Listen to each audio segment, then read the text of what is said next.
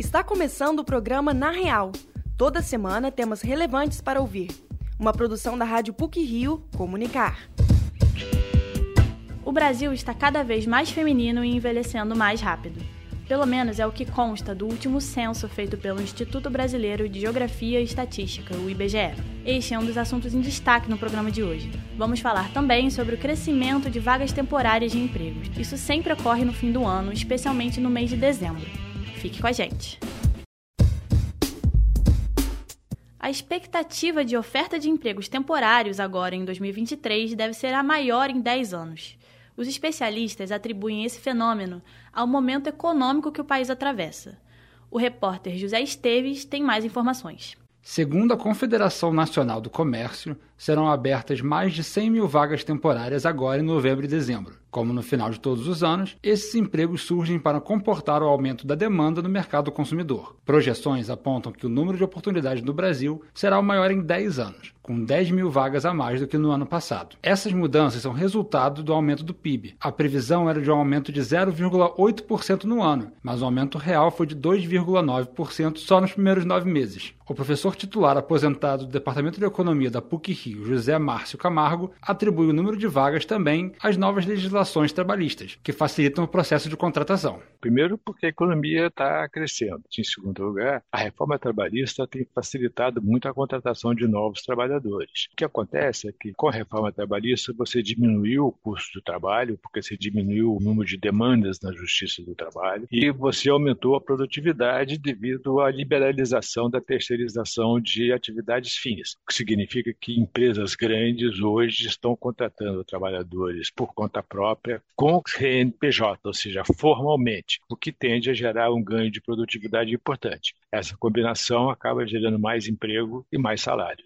No Rio de Janeiro, cerca de 12 mil empregados serão contratados. A maior parte desses empregos será aberta na área de serviço, por causa das características turísticas do Rio de Janeiro. Outra área que abrirá vagas é o setor lojista, que sempre há uma maior expectativa tanto dos donos de loja quanto dos trabalhadores temporários. De acordo com o Clube de Diretores Lojistas do Rio de Janeiro, 55% das empresas associadas vão contratar nesse período de final de ano. O presidente do clube, Aldo Gonçalves, considera que os empregos se concentram em shoppings e em lojas específicas. Nessa época, no final do ano, que representa para alguns segmentos cerca de 30% do movimento do ano, então é natural que as empresas contratem temporários para reforçar a sua equipe de trabalho, principalmente lojas de departamento que têm umas superfícies maiores e que então demandam um maior número de pessoas. Esses trabalhos temporários também servem à função de ser o primeiro emprego. Mesmo que não tenha relações com a área de atuação preferida, essas primeiras experiências podem servir para que as pessoas que chegam ao mercado de trabalho busquem aptidões específicas relacionadas ao atendimento ao público. A professora de Projeto de Vida do Departamento de Comunicação da PUC Rio, Sandra Corma, explica como essa vivência é importante na formação dos jovens atualmente. Tem muitos relatos de pessoas que vão trabalhar pela primeira vez com alguma coisa que imaginam que nunca trabalhariam ligada a venda vendas e elas descobrem muitos valores secundários. E a gente está falando de uma experiência despretensiosa que a princípio significaria ter uma receita melhor, mas mesmo sendo em outra área,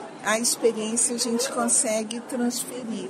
Já que atrai jovens ao mercado nos seus primeiros trabalhos, muitos podem se sentir sem defesa legal. A falta de entendimento de legislação pode fazer com que o trabalhador fique numa situação desvantajosa no relacionamento com seu empregador. O presidente do Conselho Fiscal da Associação Brasileira do Trabalho Temporário, Joaquim Lauria, ressalta algumas características fundamentais do trabalho temporário no Brasil. É, hoje, pela Lei 6.019, a gente pode contratar até por 270 dias.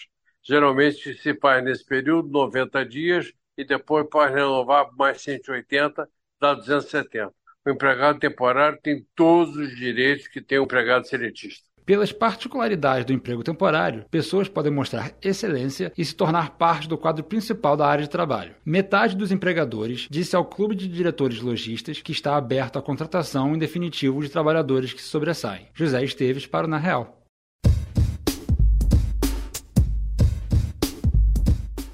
Segundo o censo do IBGE, o Rio de Janeiro é o segundo estado do Brasil onde as pessoas são mais velhas. O primeiro é o Rio Grande do Sul. Outros indicativos você vai saber nessa reportagem de Augusto Werneck, Valentina Rocha e Rafael Lacerda. O censo de 2022, feito pelo IBGE, mostrou que o estado do Rio de Janeiro é o mais feminino do Brasil, com 89,4 homens para cada 100 mulheres. O Rio tem a menor razão de sexo do Brasil. Esse índice é utilizado pelo Instituto para calcular o número de homens para cada grupo de 100 mulheres. O levantamento foi realizado com dois anos de atraso devido à pandemia de Covid-19.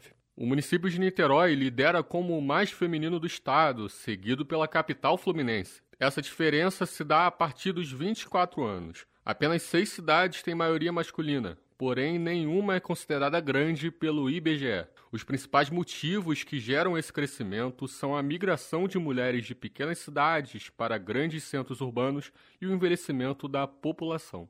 Os gerentes de estimativas e projeções de população do IBGE e porta-voz do censo, Márcio Mitsui Minamiguchi, comenta as características da migração feminina para as grandes cidades do estado.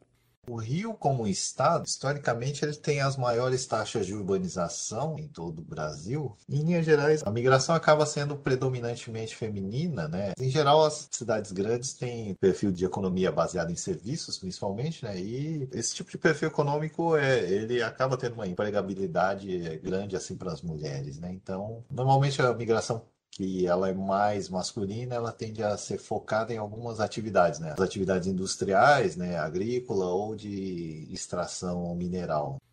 O Rio de Janeiro é a segunda unidade federativa mais envelhecida do Brasil, logo atrás do Rio Grande do Sul. Segundo o porta-voz, a grande diferença entre a expectativa de vida entre homens e mulheres é um fator que contribui para a predominância feminina na população fluminense o efeito do envelhecimento. Né? O Rio também é um dos estados assim com, com a maior proporção assim de população idosa, né? Brasil, né? Depois do Rio Grande do Sul é o estado mais envelhecido e como a relação, né? No topo da pirâmide a gente tem mais mulheres do que homens, né? Porque a probabilidade de uma mulher se tornar idosa é maior, né? Do que a dos homens e também uma uma diferença grande, né? De expectativas de vida entre homens e mulheres, né? As mulheres já no Brasil, em linhas gerais, têm né, uma sobrevida maior do que as dos homens. No Rio de Janeiro, um pouquinho mais, né? Então, né, a gente tem, conforme avança a idade, cada vez mais uma predominância maior de, de idosos.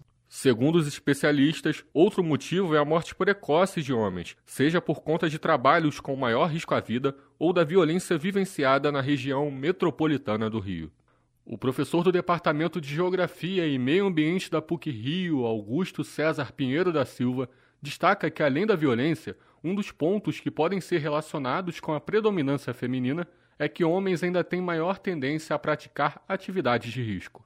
A mulher tende ainda a manter uma falta de inserção em trabalhos mais perigosos, em trabalhos que envolvem a segurança pública, trabalhos que envolvem o transporte de materiais pesados, em grandes obras infraestruturais, na construção de pontes, túneis, né, um, que é uma característica do Rio de Janeiro. Né? O Rio de Janeiro é uma cidade com historicamente uh, com muitas obras. E a presença masculina dominante nessas áreas onde o trabalho uh, metropolitano, o trabalho em si é muito mais, é bastante perigoso, né, associado à questão da violência urbana, restringe ou diminui o acesso de mulheres a condições de vulnerabilidade do risco da morte. Os dados completos do censo de 2022 podem ser acessados pelo site do IBGE. Rafael Lacerda, Augusto Werneck e Valentina Rocha para o Na Real.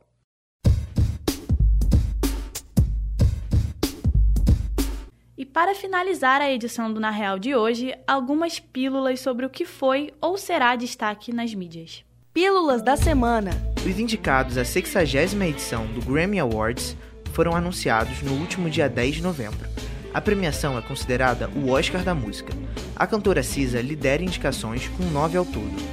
Os únicos artistas indicados nas três categorias principais, álbum, música e gravação do ano, foram Cisa, Taylor Swift, Olivia Rodrigo, Miley Cyrus e John Batiste. Das 24 nomeações para essas três categorias, 21 são de mulheres.